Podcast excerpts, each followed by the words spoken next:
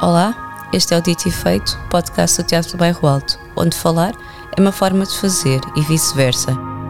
Chamo-me Lissa Rodrigues e sou programadora de discurso do TBA. Neste episódio, intitulado Usos e Costumes dos Brancos, uma brancografia, escutaremos Francisco Godoy Vega, curador, artista e poeta queer person of color. A conferência de Francisco Godoy Vega aconteceu no dia 7 de novembro de 2023 no TBA e integrou o ciclo do fogo.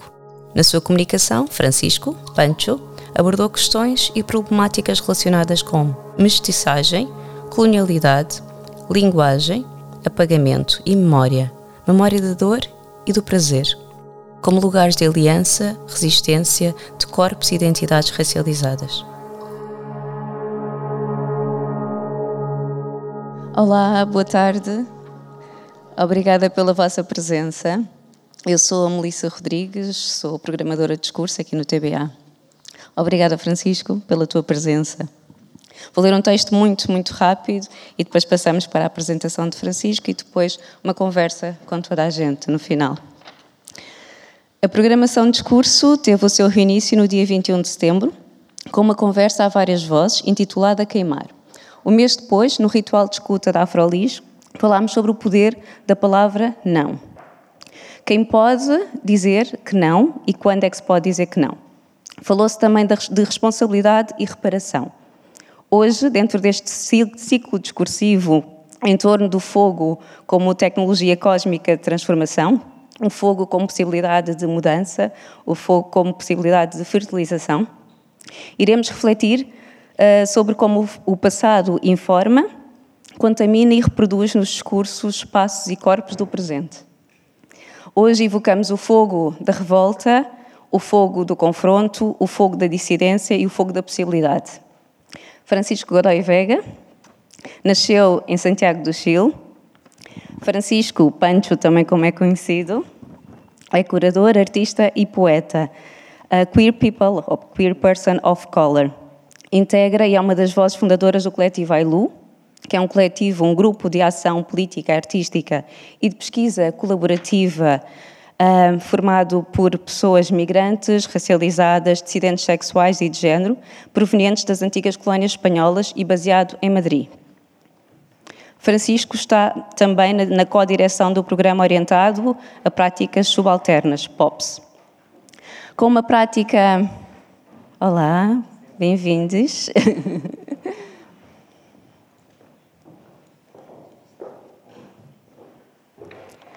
Com uma prática transdisciplinar no cruzamento entre discurso e pensamento crítico, contundente e assertivo, consciente do seu lugar de enunciação, Francisco Pancho, no seu livro de 2023, Usos e Costumbres de los Blancos, livro que reúne textos não publicados ou censurados, livro que iremos conhecer hoje. Um, entre outros vários textos que fazem parte desse livro, elabora uma importante etnografia da branquitude. Para mim, acaba por ser uma etnografia da branquitude, estudos sobre a branquitude que são tão importantes e necessários. Transitando entre tempos, territórios, conceitos e teorias. Grata por teres aceito este convite de forma tão generosa, grata pela tua presença e até já. Passo-te a palavra.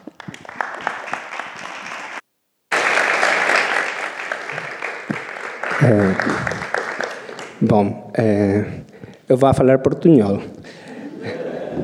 Muito obrigada pela invitação. invitação. É, quando Melissa me invitou neste ciclo a falar do fogo, ou pensar o fogo, eu pensei imediatamente em, em uma parte do meu livro que fala de uma forma de resistência indígena, eh, que era a queima das cidades dos brancos.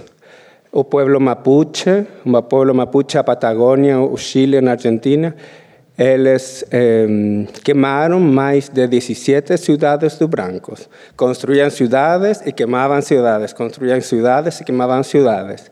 E nessa queima de cidades, En esa construcción y quema de ciudades es que se estableció la alianza entre pueblo, pueblo indígena y pueblo negro, porque las ciudades eran construidas por los esclavos. Mas esos esclavos se liberaban, se escapaban de amo branco y se unían con comunidades indígenas. Y es, de las formas de amor ancestral que me parece más importante de rescatar, o reconocimiento de alianza dos, pueblos, dos povos oprimidos, dos povos subalternizados por o projeto da, da branquitude. É, mas hoje eu não vou falar das resistências, mas eu vou falar principalmente do sistema de opressão, da branquitude a todos os eh, corpos não brancos, os corpos negros, os corpos indígenas, os corpos asiáticos, etc.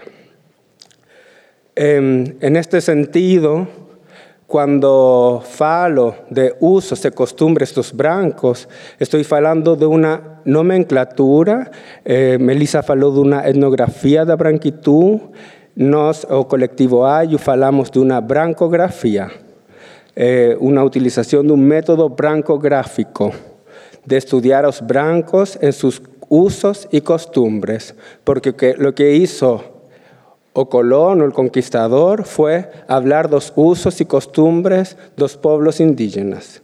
Entonces vamos a hacer un ejercicio inverso de pensar cómo actúan, cómo construyen el poder los cuerpos blancos.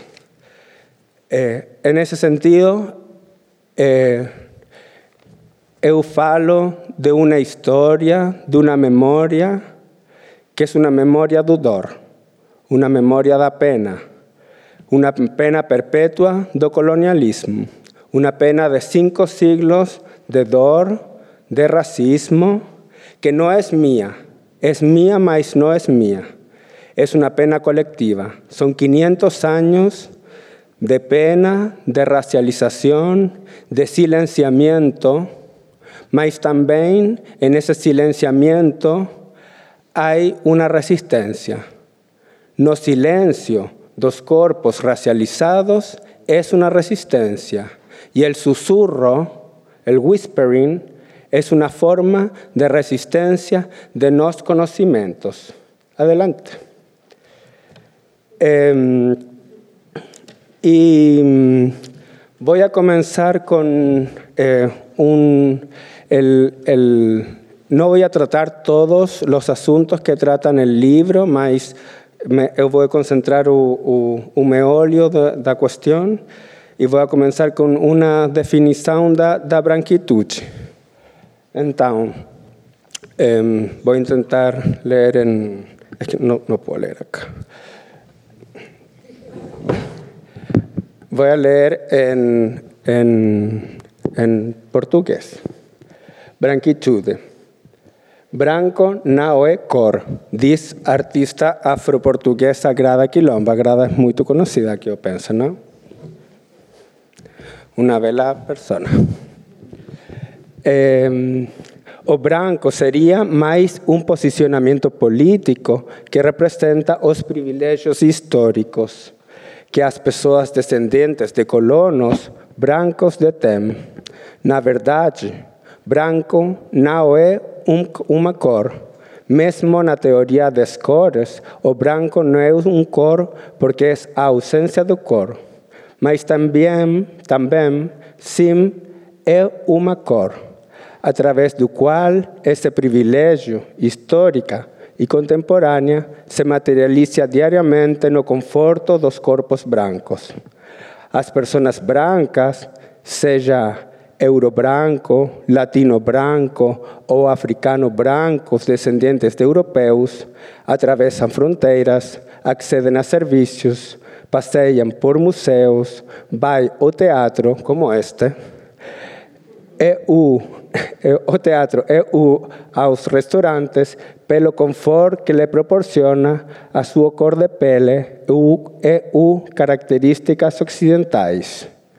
Por outro lado, as pessoas não brancas, embora possamos ter um passaporte europeu, estaremos sempre sujeitos à suspeita. O branco seria, portanto, un corpo desencarnado, porque a branquitude nunca é declarada ou apuntada. Daí, os brancos sofrem a ignorância branca de que fala a pensadora afro-holandesa Gloria Becker, ou seja, o esquecimento sistemático dos seus atuais privilégios e da origem colonial desse privilégio.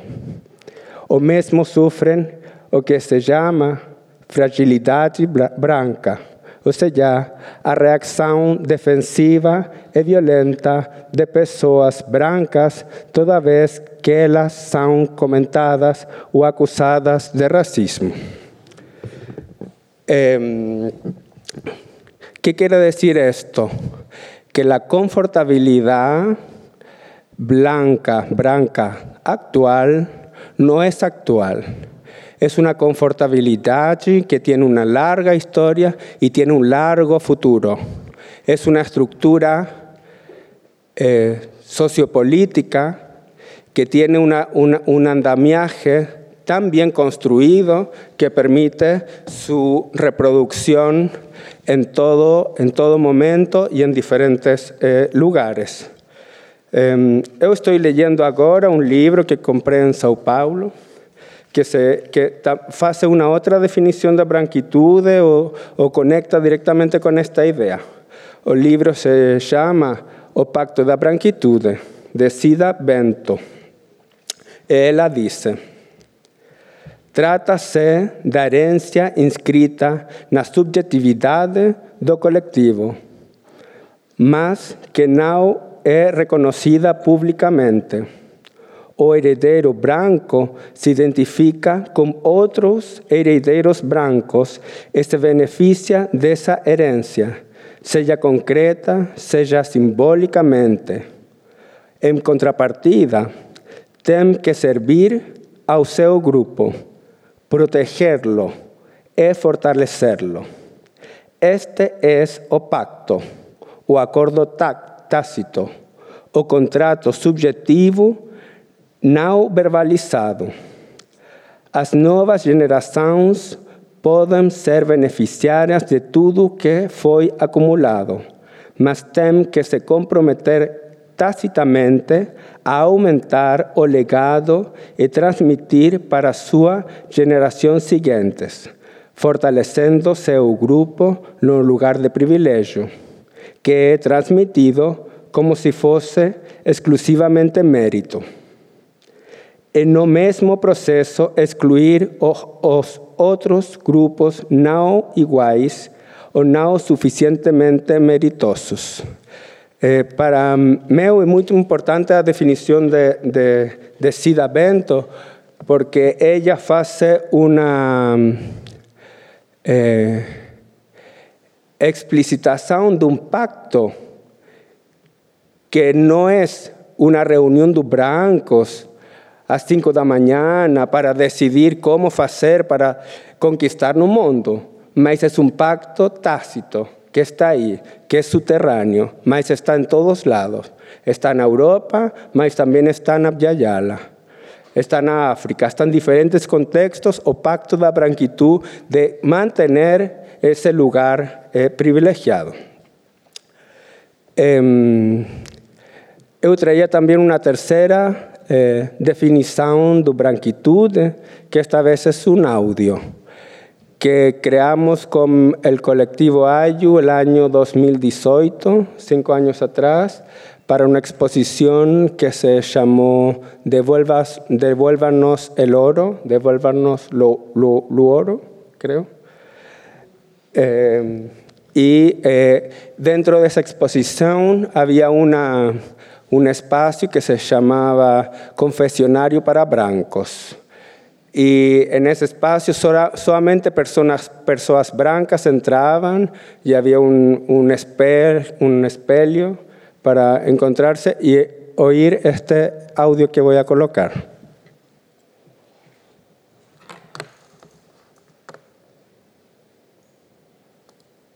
El blanco es una posición política que representa los privilegios históricos de ustedes que tienen acceso a estructuras e instituciones dominantes de la sociedad Cuando hablamos de lo que significa ser blanco, entonces hablamos de política.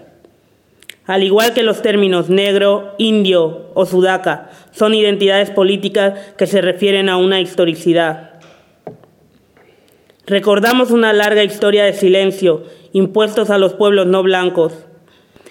Recordamos una larga historia de silencio impuestos a los pueblos no blancos, de muchos lugares en los que no pudimos entrar o quedarnos para hablar con nuestras voces. Dentro del racismo, la boca representa el órgano que ustedes los blancos quieren y necesitan controlar. Si el sujeto colonizado habla, el colonizador tendrá que escuchar. El dominador blanco no quiere escuchar aquellas verdades latentes. Las quiere rechazar, mantener en la distancia. Una solo puede hablar cuando su voz es escuchada.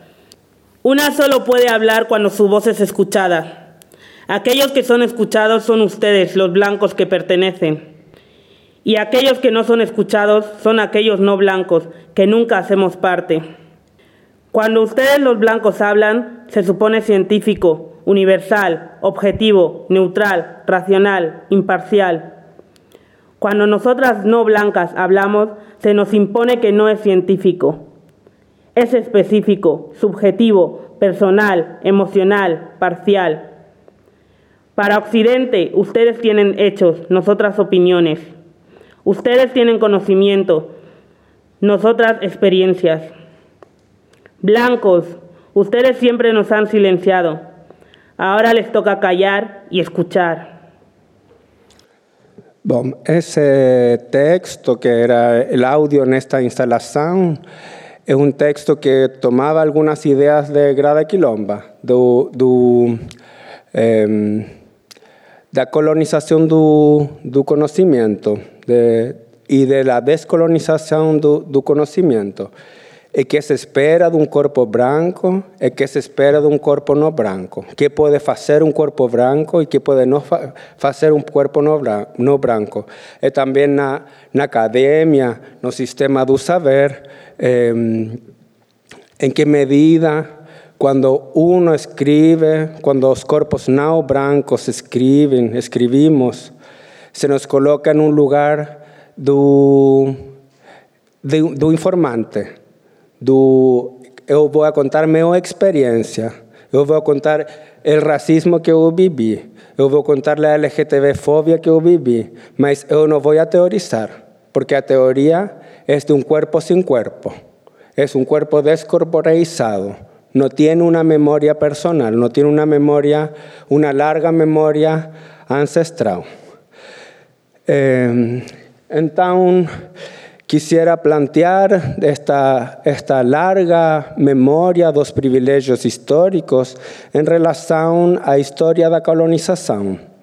Eh, en el mundo de las colonias eh, de España, para nos el punto de inicio es 1492, con la llegada de Cristóbal Colón a el Caribe.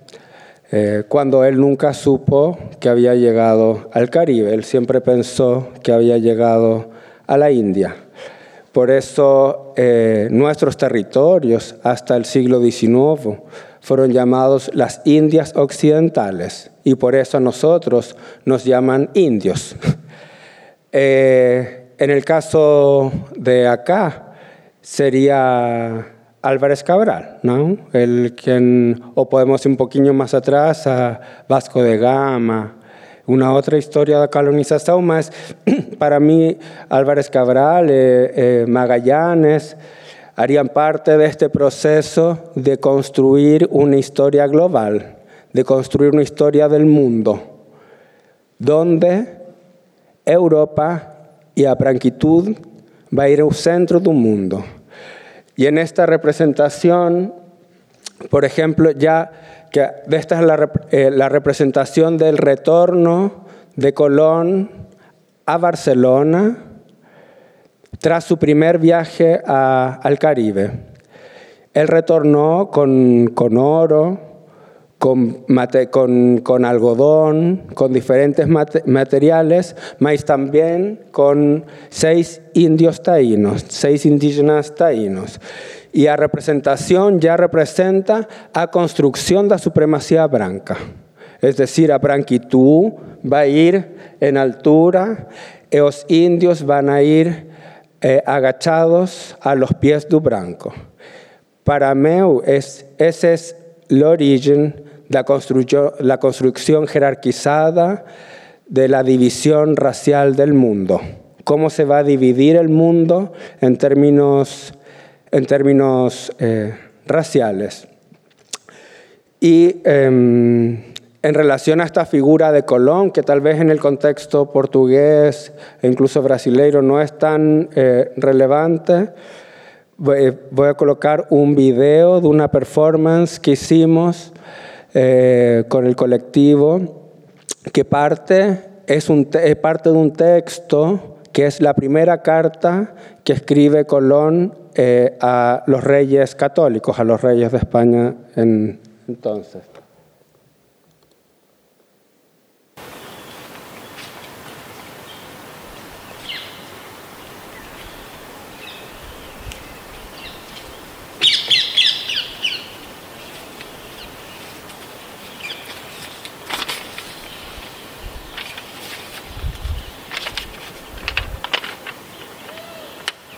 Ellos andaban todos desnudos como su madre los parió, y también las mujeres, muy bien hechos, de hermosos cuerpos y muy buenas caras, los cabellos gruesos casi como sedas de cola de caballo y cortos.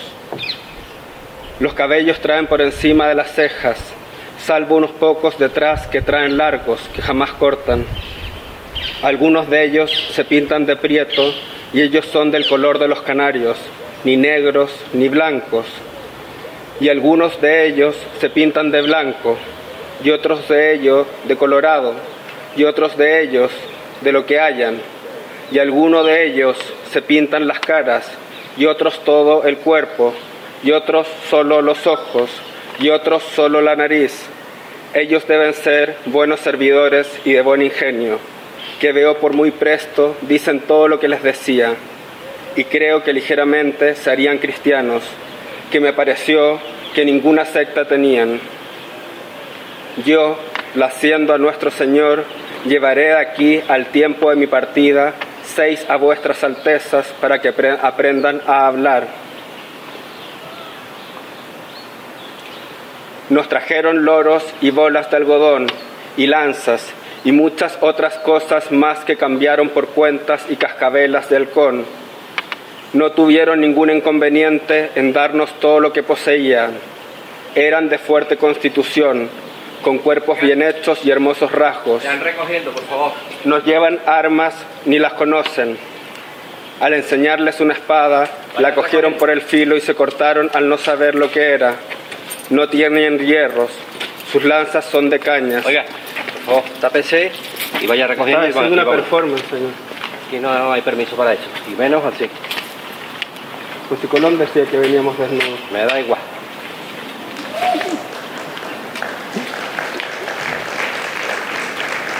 Recojan eso, por favor, que hay ahí. Eso es de ustedes. Eh, bueno, en el audio ese se, se, se oye, o sea, el, el texto dice, eh, voy a llevar seis a vuestras altezas para que aprendan a hablar. Efectivamente, eh, Perdón. ¿Cómo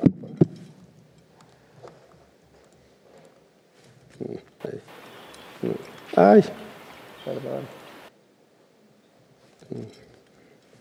Efectivamente, eh, Colón llevó a esos seis indios taínos en su, eh, tras su primer retorno y no solo les enseñaron a hablar, sino que los bautizaron. Eh, y en la Catedral de Barcelona se encuentra la pila bautismal donde esos seis primeros indios taínos fueron bautizados. Y en la musealización de la catedral no hay nada que explique ese, ese hecho histórico, ese hecho violento, pero sí hay una placa en latín muy en alto que nadie ve, que está allí y que dice lo siguiente. Perdón. No mes de abril de 1493, como a presencia do rei Fernando e seu filho João no coração da catedral, renasceram no bautismo os seis primeiros os primeiros seis índios venidos de América e trazidos por Cristóbal Colombo. Eles então retornaram ao seu país e se tornaram missioneiros. Assim, Barcelona tornou-se a primeira cidade cristã a plantar uma, semi, uma semente no novo mundo onde, onde a língua materna e as suas próprias leis foram dadas pela Espanha.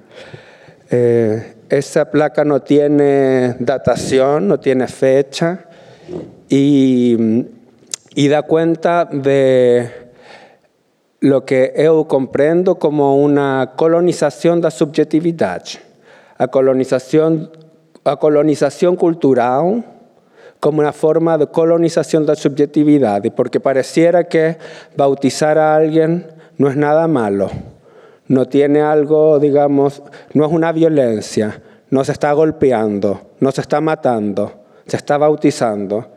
Y es tal vez de las formas de violencia soterradas más terribles. Entonces quiero pensar en la idea de la colonización de la subjetividad, que es algo que comienza con ese primer bautismo, mas continúa hoy. Y continúa hoy con múltiples medios, con múltiples dispositivos. Da televisão, da publicidade, do, do programação cultural, dos teatros, dos museus, etc. Há todo um processo permanente de manutenção da supremacia branca. Entonces pienso especialmente en la colonización española y portugués y tal vez aquí eh, ustedes pueden hablar más de eso que yo, eh, de cómo en dos colonizaciones va a funcionar una colonización que va con la espada, más también con la cruz. Eh, y esa, esa, esa doble colonización es la colonización que va a permitir el argumento hoy de decir que no fue una colonización tan mala como los británicos, que es lo que suelen decir al menos los españoles. No fuimos tan malos porque les llevamos cultura, porque les civilizamos. En cambio, el inglés fue y mató, digamos. Y yo no sé qué es peor eh, esa, esa, esa, esa, esa colonización con la espada y con la cruz va a construir lo que Enrique Dussel, que falleció eh, ayer, es un teórico de colonial, él llamaba el ego conquero, digamos, el ego del conquistador. Porque ese ego del conquistador no va a hacer que el conquistador se sienta mal conquistando. Él se siente bien conquistando, porque siente que está haciendo el bien. Y el bien va asociado, digamos, a, un, a la generación de un orgullo por su territorio, un orgullo por su cultura, un orgullo por lo que está donando a estos pobres indios incivilizados, que va a tener que ver con la idea de la caridad la caridad y con los pobres, a caridad que es, muy relacionada con el discurso eh, de la cristiandad, con la idea de la evangelización y también la salvación. Porque cuando van a los pueblos eh, subalternizados, los colonos, con su caridad, ellos dicen, você no va a ser rico en la tierra, mas va a ser rico en el cielo. Entonces quédese ese tranquilito, quédese pobre, quédese esclavo, quédese explotado, porque você va a ser rico en el cielo, en otra dimensión del mundo. Mas en este mundo, fique como está. Y eso es tal vez eh, de las formas más terribles de construcción eh, de la subalternidad, porque el subalterno asume ese lugar. Y esa es la colonización de sus subjetividades. Mi, mi, subjetividad colonizada asume ese lugar de que mi cuerpo no puede ser un cuerpo que habla, no puede ser un cuerpo que dirige, no puede ser un cuerpo que toma decisiones, porque las decisiones las toman los blancos. Y, eso en el, en el siglo XVI se hizo a través de múltiples mecanismos. Este documento, por ejemplo, es el Confesionario para Curas de Indios. Se publicó en Lima en 1590 1590, perdón, 1583, eh, y dice, si confesionario para padres indianos, com as instrucciones contra seus ritos e exhortación para ayudar a morrer bem e resumen de seus privilegios e formas de impedimento os casamentos. Es un libro que son todo preguntas, todo preguntas, que o, padre tiene que hacer a, los indígenas. Você hizo, hizo culto al río, você hizo culto al cerro, você tuvo sexo con animal. Toda una serie de cuestiones para controlar la subjetividad de las personas indígenas. Lo mismo pasó en, el mundo, en el mundo negro.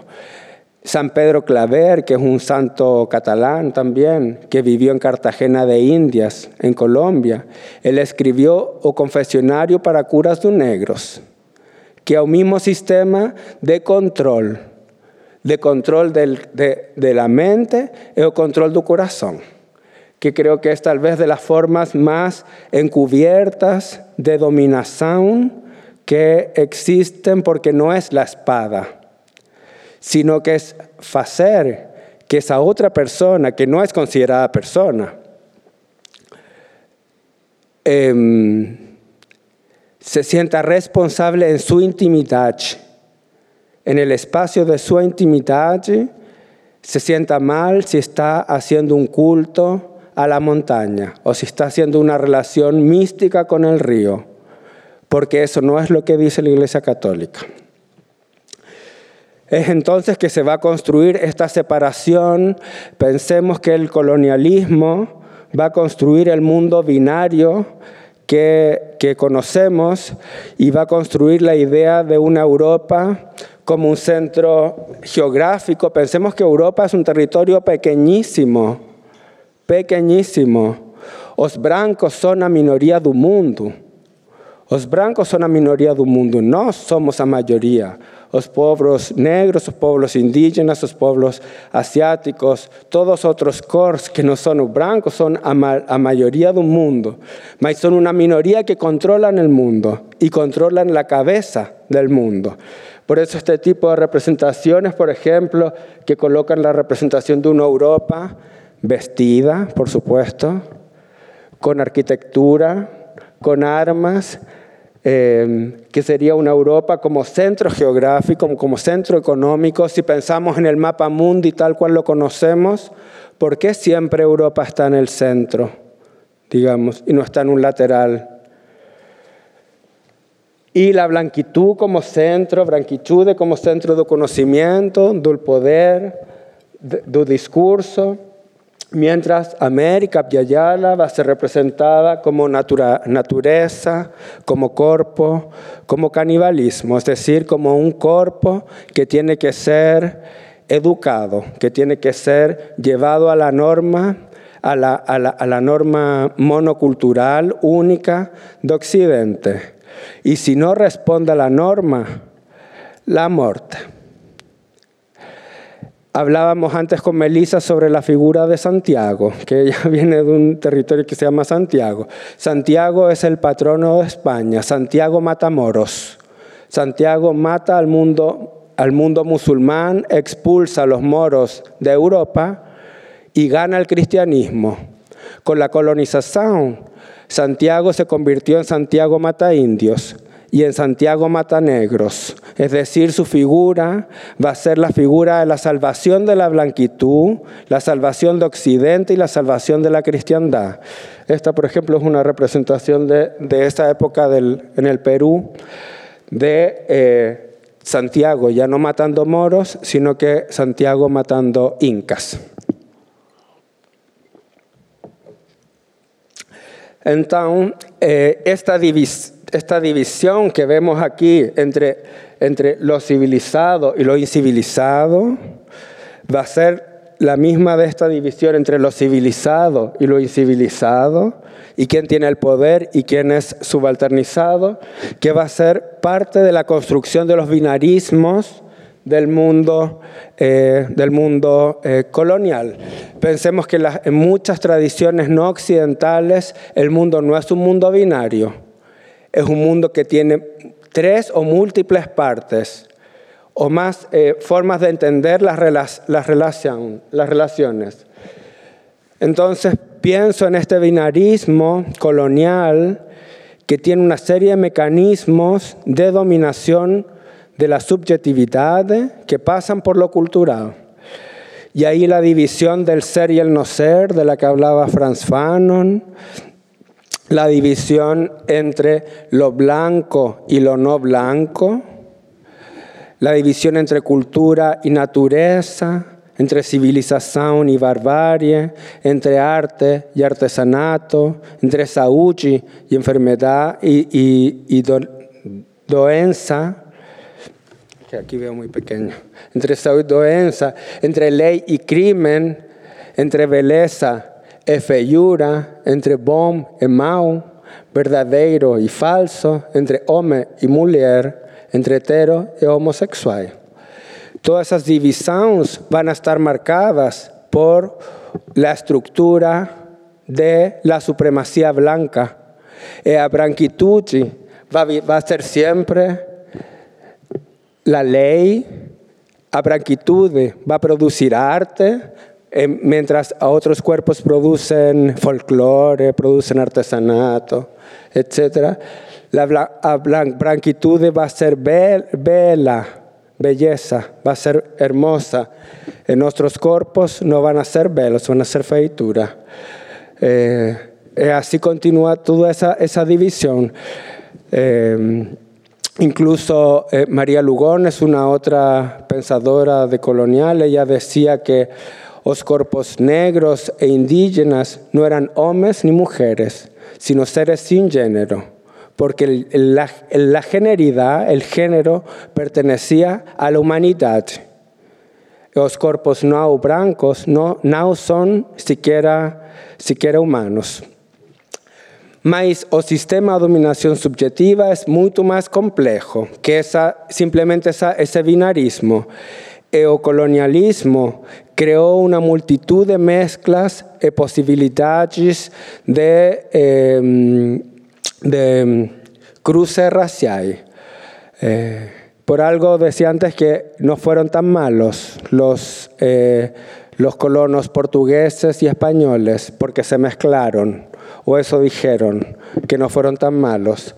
Y en ese, en ese mezclarse crearon múltiples categorías porque el colono necesitaba catalogarlo todo el colono catalogó nuestras plantas, catalogó nuestras tierras, puso nombre a todo lo que quiso poner nombre y también a las mezclas raciales. Y mm, voy a ir más o menos rápido porque me estoy atrasando, mas solamente quería comentar algunas de estas mezclas. Esta, por ejemplo, es español, gente blanca, casi limpio de origen, blanco con blanco, con su esclava, por supuesto. Español con india serrana o civilizada, es decir, una india que acató la norma del amo, que acató a la norma del español, produce un mestizo, que obviamente el mestizo ya está blanqueado en, este tipo de representación. Estas son pinturas del siglo XVIII eh, del Perú.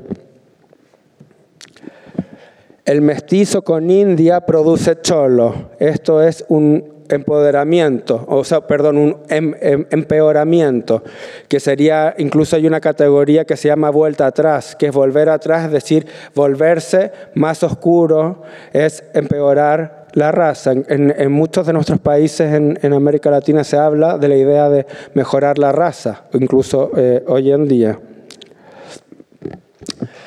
Esta otra que está rota se llama indios infieles de montaña. Son indios cimarrones, digamos, indios que se escaparon. Y dice, id misionero.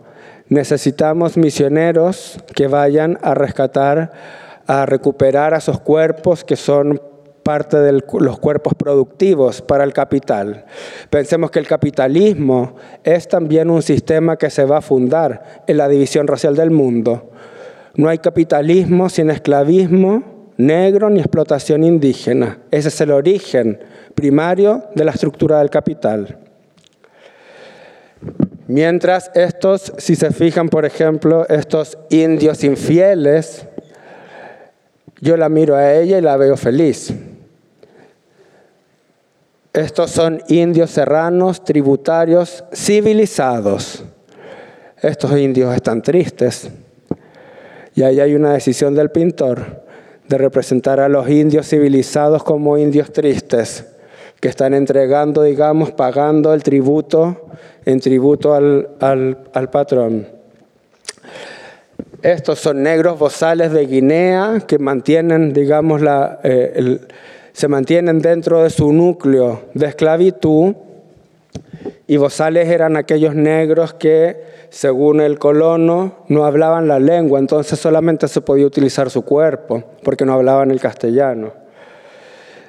Eh, este sería negra de Guinea o criolla con español, produce mulato, que mulato tal vez es de las palabras más feas de esa nomenclatura colonial, porque se relaciona con la mula, que la mula es un animal que no se puede reproducir.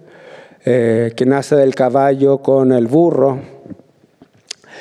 Y me, interesa, me interesaba solamente centrarme un momento en, esta, en este tipo de representación, porque eh, en las pinturas de castas, el, mulataje que se llamaba, es decir, la mezcla de eh, un mulato, una persona negra con una persona blanca produce un mulato, y un mulato con una persona blanca produce medio mulato.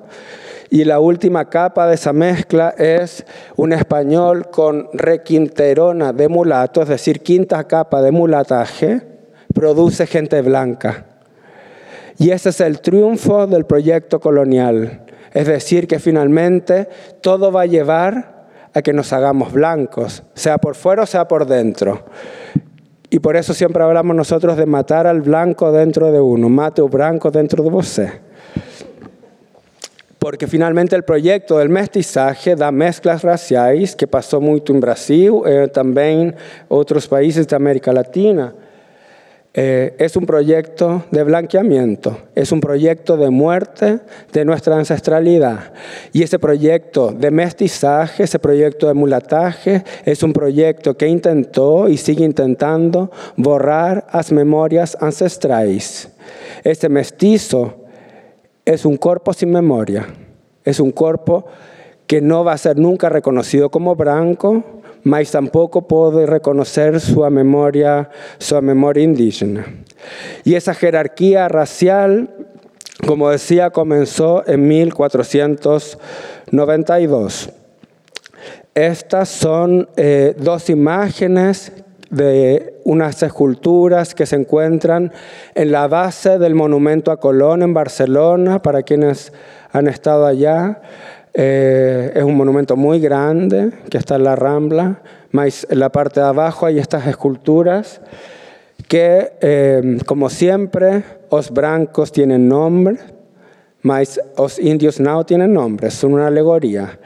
Y estos son eh, el primer conquistador y el primer evangelizador catalanes que viajaron con Colón, con indios agachados a sus pies que remite un poco a la idea de ese primer viaje, de traer a los indios, unos indios sumisos, unos buenos salvajes, que van a asumir y van a respetar la voz del amo.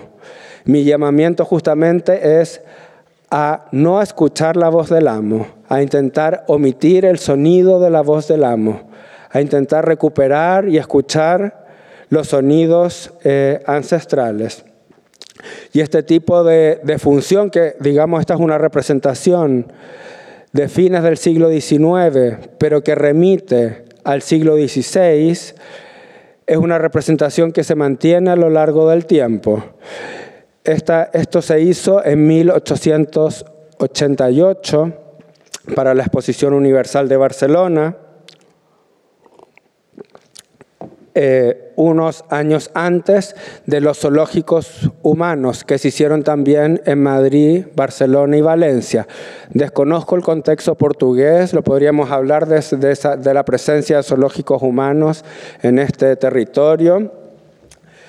Eh, pero esta, por ejemplo, fue una, es una imagen de la exposición de, el, de un poblado Ashanti, para quienes no lo saben, en el Parque del Retiro en Madrid, para quienes no lo saben, eh, los zoológicos humanos eran eh, como el turismo contemporáneo. Es decir, los blancos cuando se van al Amazonas hacen algo parecido a lo que hacían en el siglo XIX, cuando pagaban una entrada y en el parque les reconstruían un poblado de algún territorio del sur global. Esta es una imagen de, es un poblado Ashanti con un señor que además, bueno, no le puse el nombre, era un médico. Eh, y en este caso es eh, un poblado de las Islas Filipinas, también reconstruido en el, en el Parque del Retiro. Es decir, eso que hoy por hoy se llama como turismo de experiencia, digamos, de vivir como o ver cómo en su hábitat, ver a los nativos en su hábitat, que hoy por hoy lo hacen las clases medias, las clases populares blanco-europeas. Eh, ya en ese entonces, a fines del siglo XIX, ya se daban a partir de la reconstrucción de esos poblados o incluso con eh, un poco más adelante con las exposiciones eh, coloniales que se marcaban dentro de las exposiciones universales y se fijan las exposiciones coloniales eh, jamás se visitaba ningún blanco. Esta es la famosa, el cartel de la famosa exposición de París del año 31. Perdón por el caos temporal, pero me interesa pensar que esto ocurrió en el siglo XVI, ocurrió en el siglo XIX, ocurrió en el siglo XX, en el XXI y en el XXV va a seguir ocurriendo. Y por eso digo que es una pena eterna, es un dor eterno, porque no, porque como decía, la estructura está tan bien construida que es muy difícil escapar de ella. Y de hecho aquí, por ejemplo, se representa eh, la teoría del color de las razas.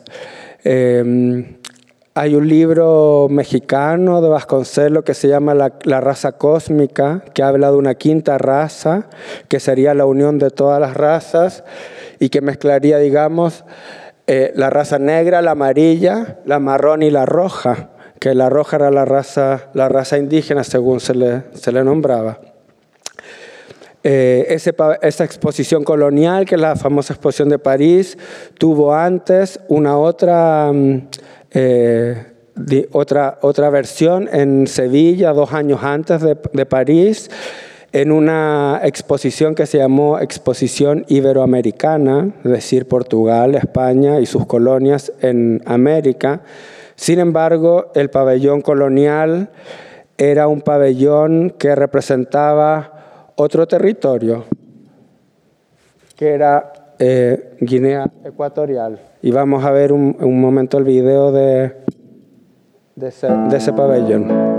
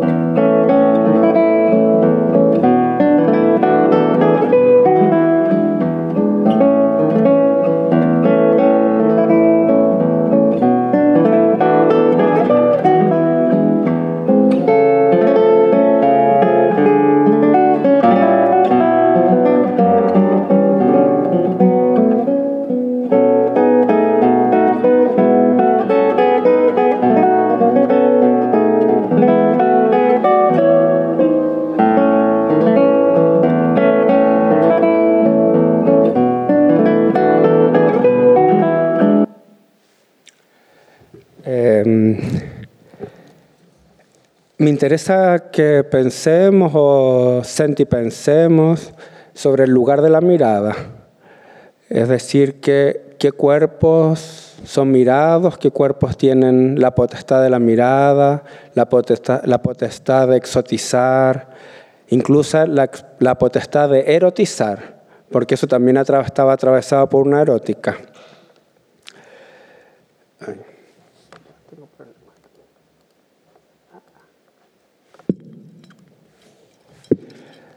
Eh, esto es hace un par de años, el Centro Cultural de España en Guatemala. Qué pena que la Gladys Tzul que anda por aquí no nos pueda acompañar hoy porque eh, justamente me interesa pensar en cómo estos mecanismos de mirada de quién está arriba y quién está abajo se reproducen hoy por hoy. Esto es una celebración de un 12 de octubre del Día Nacional de España en Ciudad de Guatemala digamos, y colocando a estos niños otra vez en ese mismo lugar de la exotización y de la subalternidad, es decir, no son cuerpos de fala, no son cuerpos que toman decisiones, no son cuerpos que miran, son cuerpos mirados, son cuerpos utilizados. Y con eso ya voy cerrando y eh, me planteo quién, quién escribe, quem fala, quem é lido, quem está ouvindo. Y traigo una, una cita a Gloria Saldúa, que en realidad esto no está en el libro, pero también son desplazamientos, y que voy a leer, pero en castellano porque me cuesta más el portuñol. ¿Quién nos dio el permiso de realizar el acto de escribir? ¿Por qué será que el escribir se siente tan innatural para mí? ¿Quién soy yo, una pobre chicanita del campo que piensa que puede escribir? ¿Qué tenemos para contribuir, para dar? ¿Acaso no nos dice nuestra clase, nuestra cultura, tanto como el hombre blanco, que el escribir no es para mujeres tal como nosotras? Olvídate del cuarto propio, escribe en la cocina, enciérrate en el baño. Escribe en el autobús o mientras haces fila en el departamento de beneficio social o en el trabajo durante la comida, entre dormir y estar despierta. Yo escribo hasta sentada en el excusado. No hay tiempos extendidos con la máquina de escribir a menos que seas rica o tengas un patrocinador. Puede ser que ni tengas una máquina de escribir. Mientras lavas los pisos o la ropa, escucha las palabras cantando en tu cuerpo. Cuando estés deprimida, enojada, herida, cuando la compasión y el amor te posean, cuando no puedas hacer nada más que escribir. Y mm, ya con lo siguiente voy a terminar. Este libro que, estas ideas que estoy comentando eh, son algunas que están reflejadas en el libro que que está afuera, Usos y Costumbres dos Brancos. Y es un libro de ensayos, son textos más bien teóricos y solamente tengo, tiene un poema. Y ese poema voy a leer para finalizar la, la presentación. Y gracias por la escucha. Entonces dice así, sangue no olo, devolver a agua o río, devolver a terra o cerro, devolver o calor o fogo, é renegar as possíveis desculpas, porque as desculpas aumentam os danos. Jamais confiar no branco, jamais confiar na Europa, é reposicionar a pena em seu equilíbrio, como a ternura, como a alegria, como o excesso, como a morte. Há sempre uma falta. Um eterno error sangra e as desculpas aumentam os danos. Me enche de sangue o olho e me lembro de nascer com a impossibilidade de chorar. Me lembro da miopia do astigmatismo, os óculos fundo do gafa, gafarra, os protetores e as próteses que cobriam meu olho. E meu olho se enche de mais sangue ese óleo sangrante nomeado indio, nomeado chinés, nomeado filipino, mexicano, peruano, centroamericano, nepalés, mouro, japonés, tibetano. Ese óleo nunca branco, ese óleo que sangra por una longa ferida. E eu tento inutilmente descubrir o lagrimal para devolver a agua o río é chorar rios de tristeza, é chorar a vingança não conseguida. Pedi desculpas a minhas ancestrais e pido frustradas desculpas às ancestrais que virão, porque não consegui devolver nada a nada, porque o fracasso da revancha me venceu, porque seguiremos habitando a pena, a longa memória da pena a pena de séculos e a pena vindura.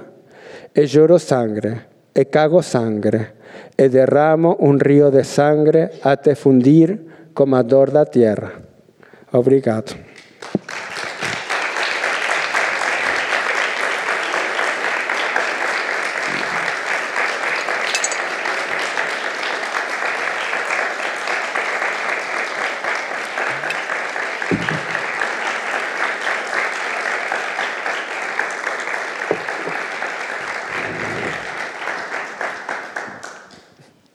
Pancho. Como estás? Bem. Sim? Sim. Passamos para, para, para vocês, para o público. Alguém tem questões, perguntas, reflexões? A ideia é, é falarmos coletivamente. Talvez seja muito agora à queima-roupa, não é? Acabámos agora, ainda estamos aqui um, a pensar, a sentir, mas uh, primeiras reações também são muito válidas e legítimas. Se alguém quiser partilhar alguma coisa.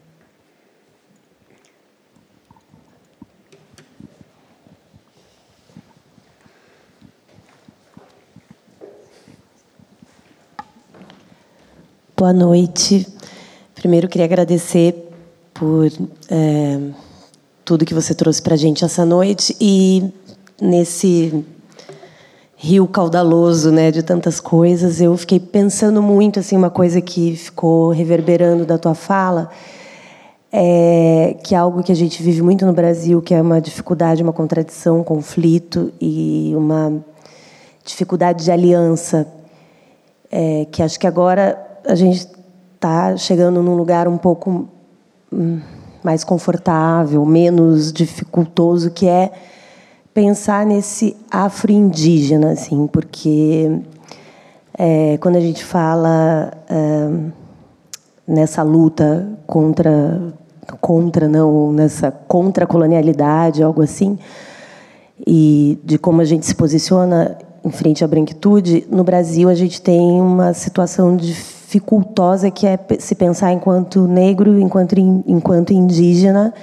porque a gente e, e acho que toda a América, né? Mas é, como que você percebe isso e qual, onde, onde que lugar que está essa aliança? Sí. Eh, como falei ao começo, para mim a Aliança Afro-Indígena é das alianças mais importantes, mas também é mais difícil, porque são dois múltiplos povo, povos muito eh, dañados, muy heridos. Estamos los, los povos negros o los povos indígenas son povos llenos de heridas, plagados de heridas. Entonces, eh, eh, eh, me gusta a mí hablar de una comunidad del dolor, pensar la alianza entre los pueblos negros y los pueblos indígenas como una comunidad del dolor porque es en ese dolor que nos podemos encontrar, porque tenemos un espacio común que si bien se nos trató de forma diferente por cinco siglos, fue el mismo opresor quien nos estuvo, digamos, maltratando de diferentes maneras. Y el ejercicio de nombrar a ese opresor ya es un gesto de sanación, es decir, nombrar a Branquitude, eh, a mí me gusta siempre hacer el paralelismo como con el sistema de la sexualidad, nombrar a la heterosexualidad como un sistema opresor, funciona de forma similar a nombrar a la blanquitud como un sistema opresor. Porque la blanquitud, como dije al comienzo, nunca se nombra. Entonces, nombrarla conjuntamente entre pueblos negros y pueblos indígenas nos coloca en un mismo lugar digamos. Nos coloca en ese lugar de la subalternidad y por tanto de una alianza y del reconocimiento de que esa alianza no es de ahora. No comenzó 20 años atrás, no comenzó siquiera en los años 60, 70 con los procesos revolucionarios de liberación, eh, tanto en África como en, América Latina.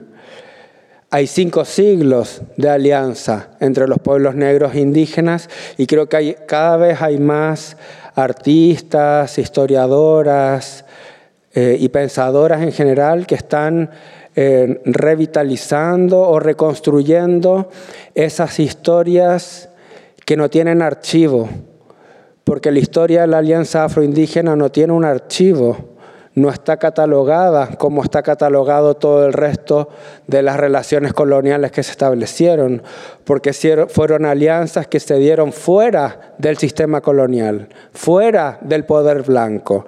Si uno piensa, por ejemplo, en una ciudad como Esmeralda, en Ecuador, Esmeralda es una ciudad que se fundó en la alianza de pueblos indígenas con pueblos negros y fue un territorio libre de blancos y pensar hoy por hoy en un territorio libre de blancos parece una ilusión, pero por muchos siglos fue así, digamos, y fue un territorio autónomo.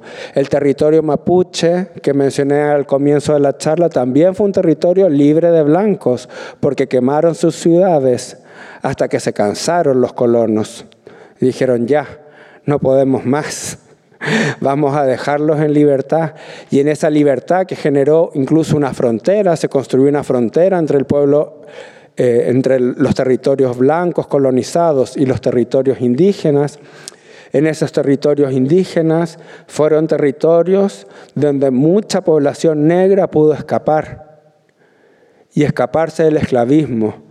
Entonces una historia hermosa de resistencia y de sobrevivencia que cuerpos racializados aquí hoy por hoy, cuerpos negros, cuerpos indígenas, cuerpos afrodescendientes, cuerpos indio-descendientes, estamos aquí, es una belleza porque no nos exterminaron y porque hoy también podemos hablar e inventar esos archivos, porque esos archivos, como decía, no existen, no están en el registro del colono.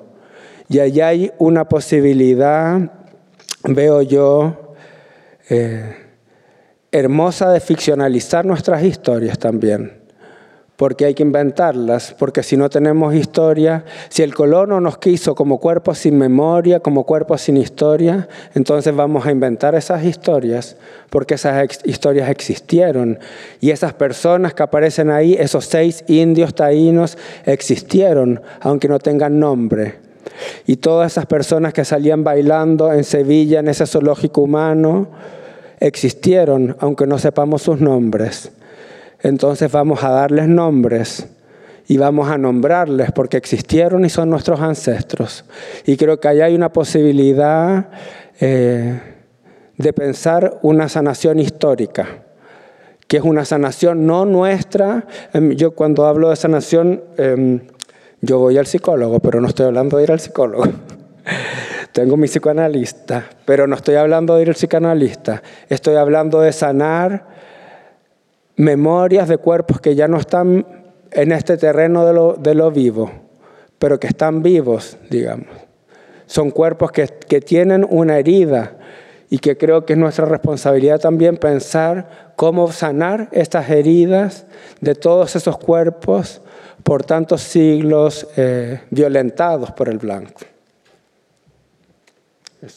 Isso. Obrigada. Mais alguém tem uma, uma questão?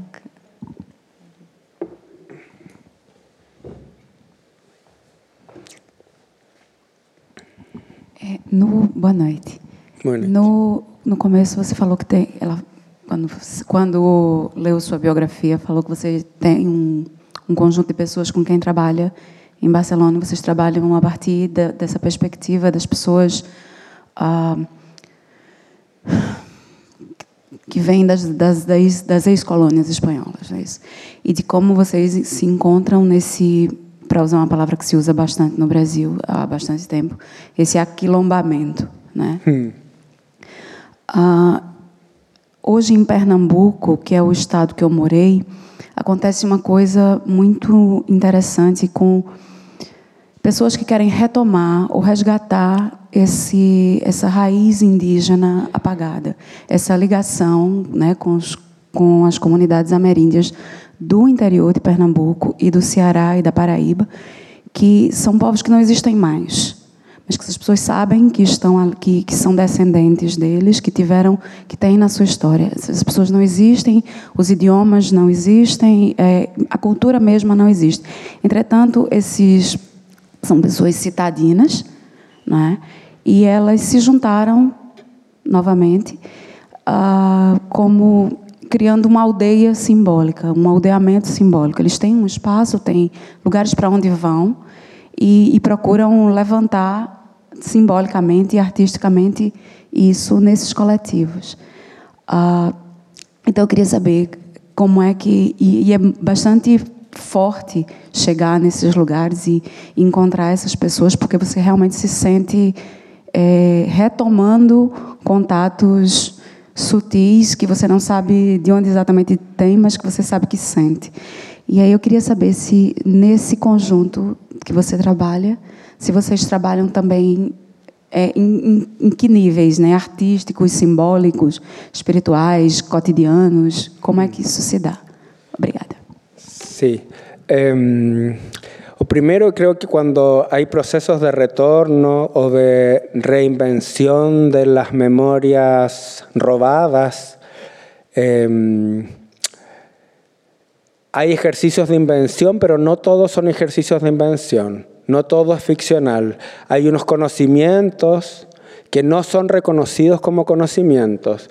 Y pienso yo en mi abuela, o en mi madre, conocimientos de las plantas, conocimientos incluso de las formas de construir la familia, que no tienen que ver con el saber occidental y que es justamente lo que decíamos al comienzo en relación a las ideas de Grada, en relación a que eso se, se lee a nivel occidental como una experiencia, pero no como un saber. Y, y yo quiero pensar todo eso como un saber y que es un saber ancestral y que es un saber que se ha reproducido de generación en generación sin saber que se reproducía de generación en generación.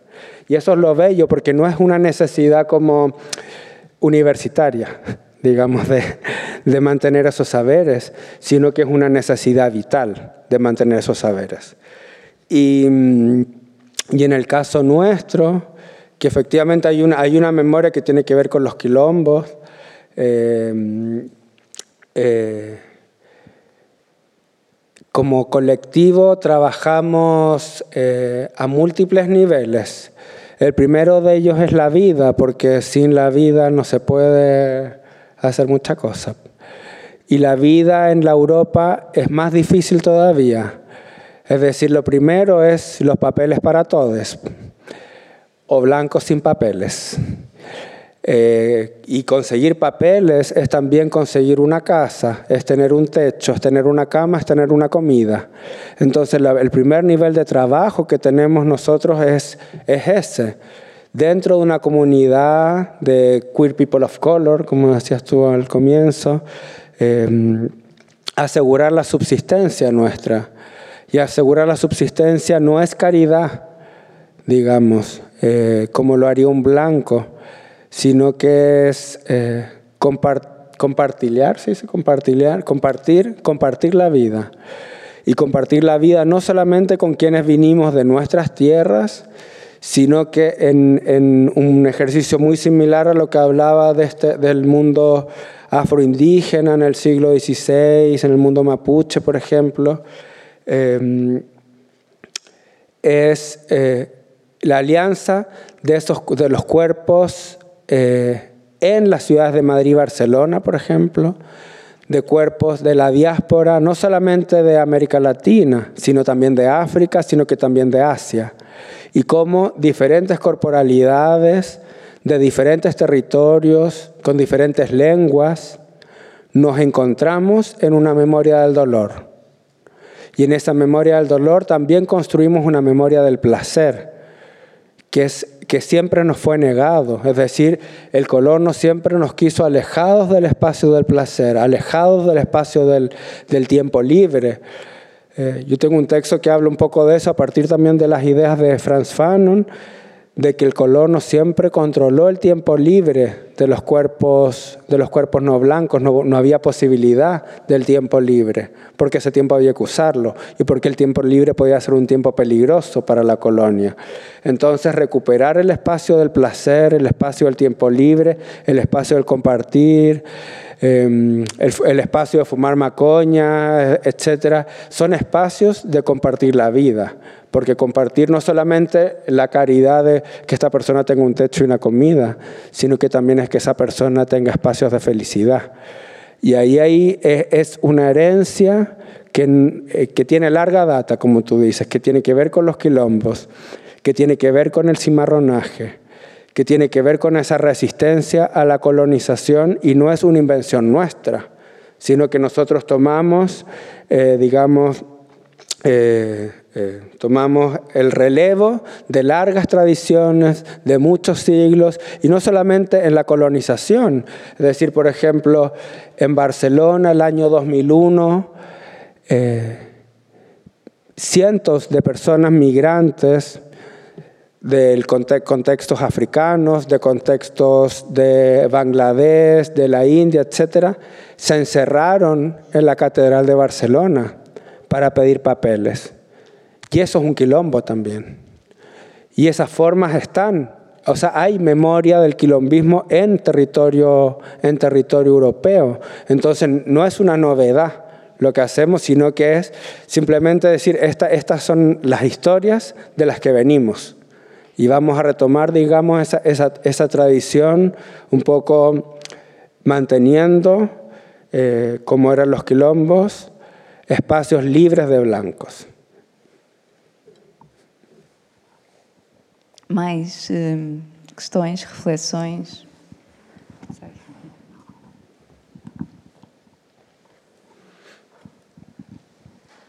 Hola. Eh, quería preguntar algo sí. en que me causa, bueno, primero que todo me gustó mucho la, la presentación, eh, pero que es como igual una duda personal, que no sé si te pasa a ti también, de que siento que a veces, por ejemplo, yo también soy chilena sí. y siento que la mayoría de las personas somos mestizas, o sea, somos mezcla, pero muchas veces no pertenecemos en específico, por ejemplo, a un pueblo indígena. pero somos una mezcla. Y Chile y el pueblo chileno, como muchos otros pueblos, responden a esa mezcla.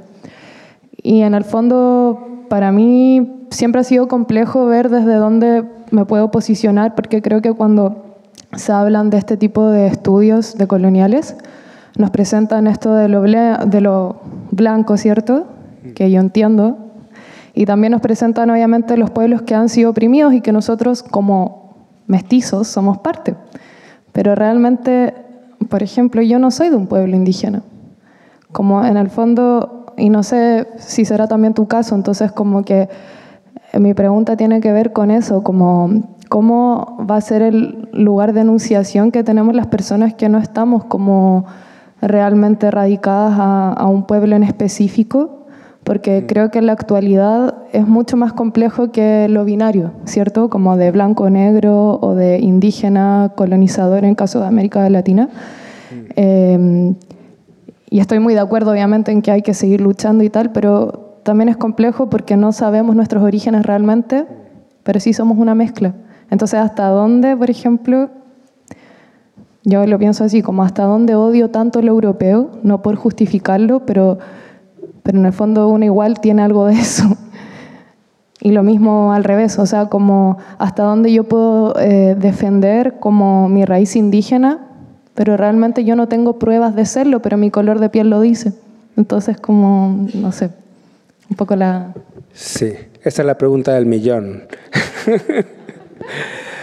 es sumamente complejo. Em, yo soy un gran em, eh, crítico con, el, con, el, con, la idea del mestizaje porque es como decía en la charla, es de los proyectos más macabros y más elaborados de colonización de la subjetividad, porque al nombrarnos mestizos nos están diciendo que no tenemos, ninguna, no tenemos ancestralidad.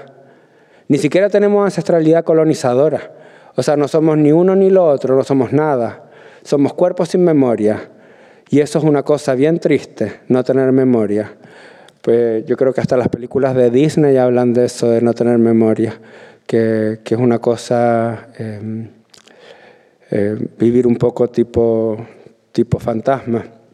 Eh, mi abuelito era Aymara, entonces yo tengo una raíz de la que tirar. Yo lo conocí tres años porque murió cuando yo tenía tres años, entonces tengo una raíz de la que tirar, pero que también es ficcional, porque justamente él migró a la ciudad, rompió con su familia de origen y no hubo más comunicación allí, en, en el territorio de lo que hoy es el norte de Chile.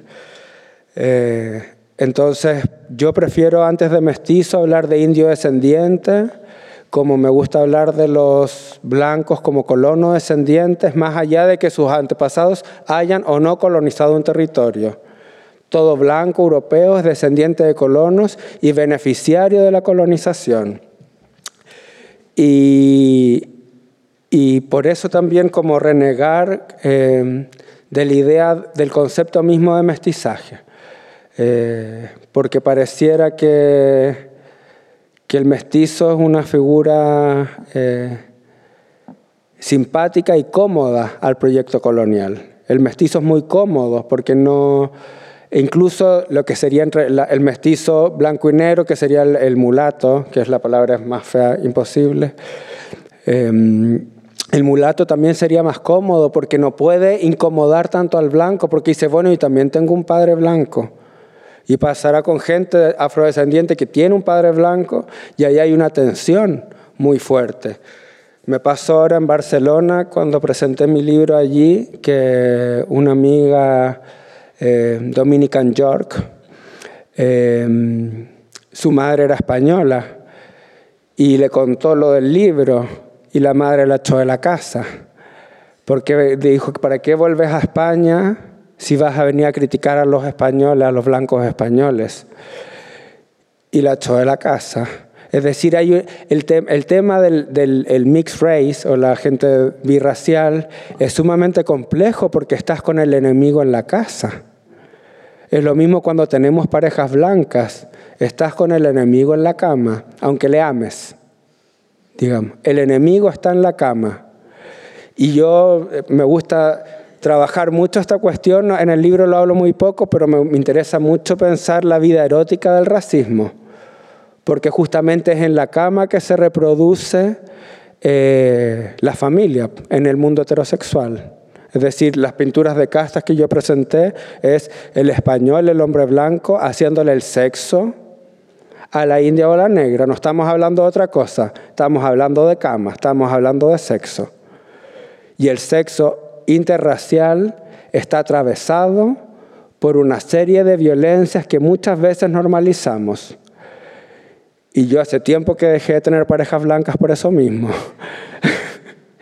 Eh, pero creo que es, eh, o sea, tu pregunta es sumamente pertinente y sumamente importante y, y, mm, me la hacen constantemente porque es, un, el, el, mestizo que sería justamente además el hijo de ese acto sexual,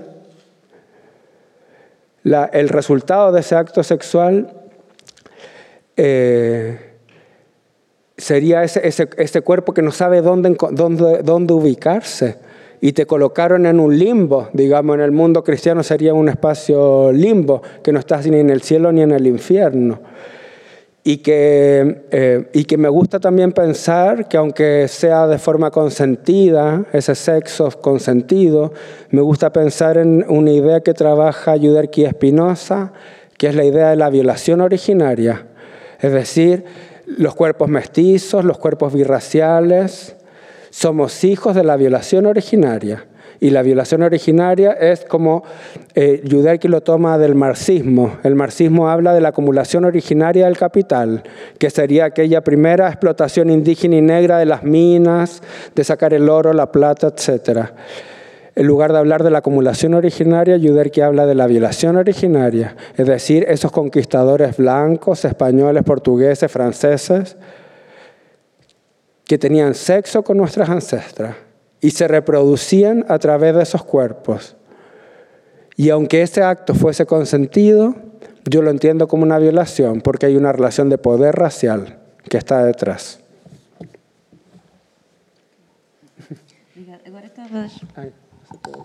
Sim. Que não sei. Ah, não, sim, Ah, ah, sim. Ah, Agora, quando estavas a falar de, de Spinoza, estavas a falar de Iordekis. Sim. Pronto, desta ideia da violação originária. Era a partir da Iordekis. Não sei se toda a gente conhece o trabalho, mas vale muito a pena pensar também e conhecer o trabalho desta, desta pessoa também, da Abia que, que tem um pensamento muito crítico. Mais, mais questões deste lado? Há questões desse lado?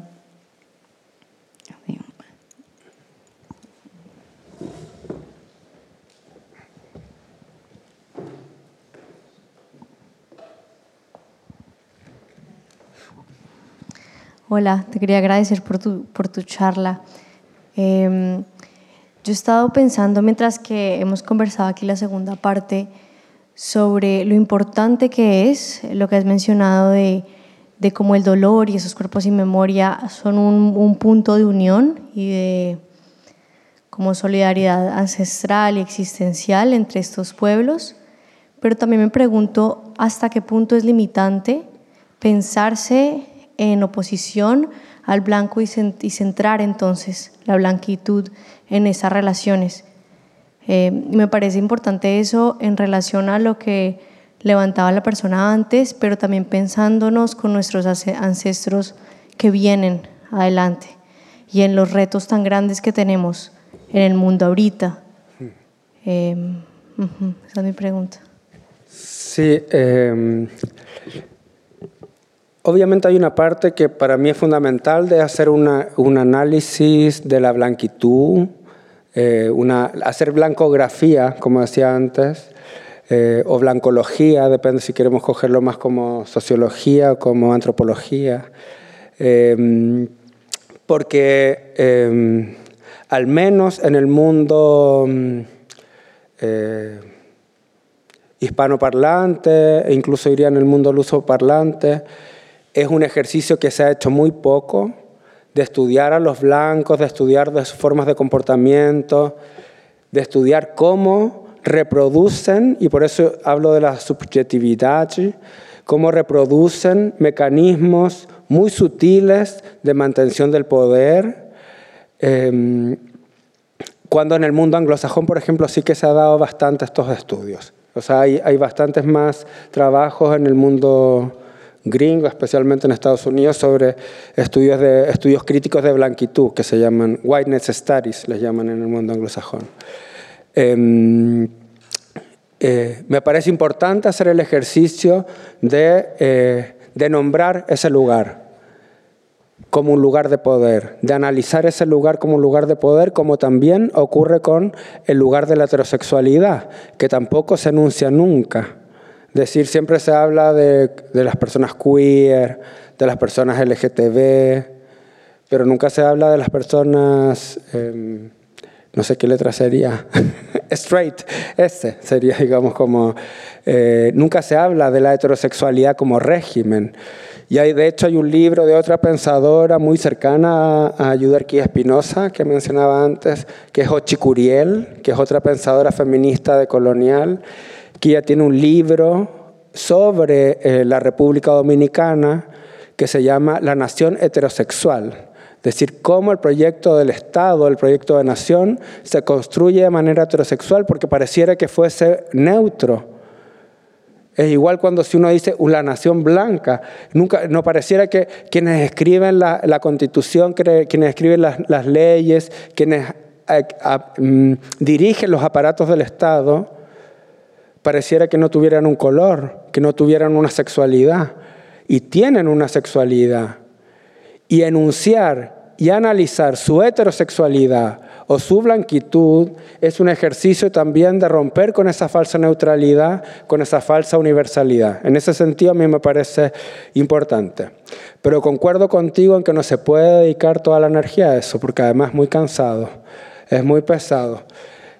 Yo en, España esto me ha costado el trabajo, literalmente. Eh, eh, hacer esta crítica a la blanquitud porque la blanquitud española no está acostumbrada a que se les diga blancos. Y simplemente enunciar su blanquitud ya activa lo que yo comentaba al comienzo de la fragilidad blanca, la fragilidad blanca, que comienzan a, a, a tratarte, a ponerte fuera, a decir de que tú estás loco, incluso me, han tratado de que me volví loco porque, porque hablo del, privilegio blanco. Entonces creo que es importante dedicarle una energía, pero no puede ser toda. Y en ese sentido, también desde mi colectivo, el colectivo de ellos, hacemos muchos trabajos eh, eh, y generamos muchos espacios de convivencia, espacios sin blancos también, como decía anteriormente, que son espacios de cuidado, espacios de resistencia nuestra, para también eh, pues, como pop-up, como para, para, levantar, para colocar sobre, sobre, sobre nuestras cuerpas eh, esos otros saberes que siempre se nos, ha, eh, se nos ha negado, incluso esos saberes y esos placeres que tienen que ver, por ejemplo, con no desear al blanco con desear a otra persona que no sea blanca, porque siempre eso nos impuso que uno tiene que desear a la Barbie, al Kent, a, digamos, al, al, hombre blanco. Y de repente empezar a ver a tu compañero al lado que también, que no es feitura, tu compañero también es belleza. Entonces esos son ejercicios de empezar a quilombarnos, como, como comentábamos anteriormente, y encontrarnos eh, no solamente entre, en memorias del dolor, sino también del placer, y también de la fiesta, y también del perreo. Entonces ahí hay como una, unas capas que me parece importante eh, también trabajar. Yo aquí hablo de blanquitud y es como un campo de batalla, pero también es importante esos otros espacios de, de vida. Digamos. Obrigada. Um, alguém tem alguma questão? Já estamos a terminar, mas se alguém quiser partilhar alguma coisa. Hay dos. Iurdequis. Iurdequis Espinosa. ya, ya, Há uma questão desse lado? Okay. Muito boa noite. Estou é, muito feliz por, por, estar aqui hoje, de facto, e por ouvir-te, porque é um trabalho que eu acho que é fundamental. É, eu aqui em Portugal tenho estado nesses últimos tempos precisamente me debruçando sobre o pensamento da branquitude no século XX. e sobre como esse pensamento da branquitude do século XX, nomeadamente científica e antropológica, é, reificou desde o século XV todo o manancial precisamente né, sobre a questão da escravatura, sobre como o corpo negro eh, vem sendo demonizado, como o olhar sobre o corpo negro é totalmente diferente do olhar sobre o corpo asiático, entre outros corpos, não é? Uh, e é algo que realmente nós não fazemos e que é importantíssimo nós construirmos esta cartografia e começarmos a arranjar modos de, de facto, partilhar. Porque a partir do momento quando nós partilhamos, nós conseguimos compreender pequenos pormenores do nosso dia a dia, do nosso cotidiano, das, das sutilezas dessas reproduções sociais da, da, violência, não é? É, e dentro disso, quando tu falas sobre a questão da, da heterossexualidade, e que é, para mim, um pilar fundamental para poder observar como os nossos corpos continuam sendo é, controlados desde a questão da saúde reprodutiva da mulher, desde os nascimentos das crianças. Vivendo em Espanha, tu sabes que em Espanha é um território complicadíssimo em termos das separações familiares, não é? é portanto, é, como é que, em termos de aquilombamentos e em termos de enfrentamento é, no dia, no dia a dia, como é que tu vês esses processos de aquilombamento com o processo da transmissão de conhecimentos para os mais novos. A mim me preocupa muito uh, estas continuidades coloniais nos corpos dos mais novos, esses mais novos que já nasceram cá, mas esses mais novos que estão vindo de vários outros territórios e que estão encontrando essas continuidades em várias instituições, nomeadamente assistência social, a própria escola, não é? Porque nós não temos dentro do corpo escolar formadores que possam trabalhar, desconstruir esses processos, porque os nossos corpos pensantes que estamos a pensar essas questões não estão precisamente dentro das instituições formando pessoas, não é? E logo, obviamente, que o que os miúdos vão recebendo uh, são reproduções de, de, de, tudo isto. Como é que, que tu pensas sobre essas questões, não é? De que modo trabalhar com os mais novos sobre esse, esses, esses, processos? Como descolonizar nesse sentido, não é? Uf, es muy difícil. Es una pregunta muy difícil porque los cuerpos que se llaman de segunda generación, nacidos aquí, muchos de que también nacen sin papeles, eso también hay que decirlo, muchos de ellos que son deportados, muchos de ellos que incluso son deportados a países que no fueron ni siquiera los países de sus padres, eh, son cuerpos muy heridos, porque son heridos desde el día que nacieron en el hospital y la enfermera y el médico que les trajo al mundo ya les van a colocar en un lugar de la otra edad. Y cuando van a la escuela, cuando van a la calle, nunca van a ser reconocidos ni como portugueses ni como españoles y tampoco van a ser reconocidos en sus territorios de origen. Entonces son, cuerpos frontera, son cuerpos frontera. Y esos cuerpos frontera son igual que la frontera de México y Estados Unidos, una guerra. Son igual que la frontera, digamos, de Ceuta y Melilla entre África y Europa. Son territorios de guerra. Entonces los cuerpos de las infancias, de los meninos y meninas, son sumamente difíciles de, mm, de es sumamente difícil trabajar con, con, esa, con esas memorias porque además ellos, o al menos mi experiencia, es que cuando, al menos cuando activan una, una conciencia antirracista, eh, intentan construir una memoria a partir de, los fragmentos que tienen, de lo que ven en el Instagram, de lo que encuentran en el YouTube.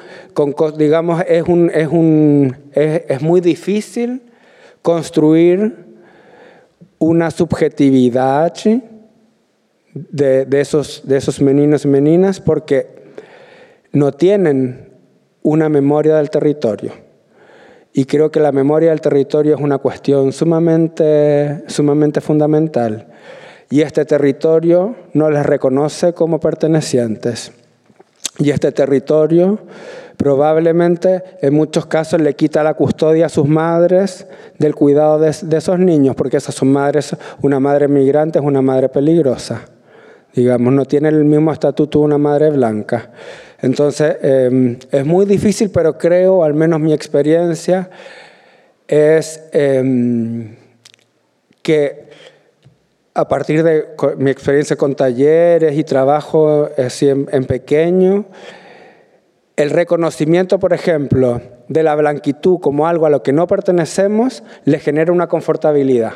Dice, con esta gente tengo un espacio común, digamos, tengo un espacio en común que es, acá, acá no me va a violentar un blanco y voy a reconocer que es el blanco quien me está, me está violentando aunque yo no tenga memoria de mi territorio ancestral en África o en América Latina, en el Caribe, en Asia, aunque yo no tenga esa memoria, en este territorio tengo unas hermandades y tengo una familia que es una familia formada por gente no blanca. Y allá hay una pequeña, un, un pequeño reducto, un pequeño quilombo para el cuidado de esas crianças. Obrigada. Vamos, vamos ficar por aqui, uh, vamos, vamos lá para fora, podemos continuar lá fora se quisermos um bocadinho. Um, são reflexões finais minhas eh, de, de, desta escuta que fiz.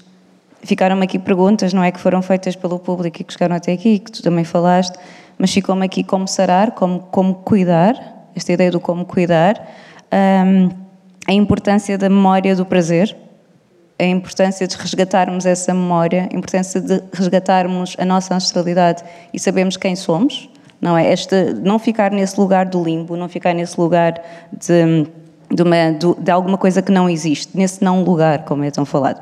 Não ficar nisso e, e resgatar um lado, resgatar um lugar qualquer, uh, ir às raízes das coisas, não é? Ser radical nesse sentido. Ficou-me isso, um, ficou-me também a violência originária, da Iurdex, que é muito importante trazer para aqui, uh, para, para ser pensado, e a dororidade que a Vilma Piedade fala, não é? E dessa aliança na dor que existe entre todos os corpos não brancos e todos aqueles ditos subalternos. Essa aliança na dor, essa aliança, essa, essa pena, como tu estavas a dizer, eterna.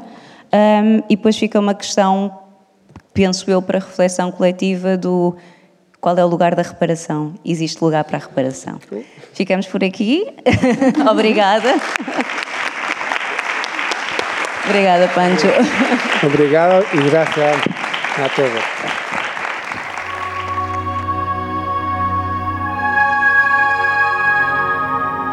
Texto original e locução Francisco Odei Vega, gravação Estúdio Goel e Teatro do Bairro Alto, edição sonora e pós-produção Pedro Macedo, Framed Films, Música original de e feito Raw Forest, produção Teatro do Bairro Alto.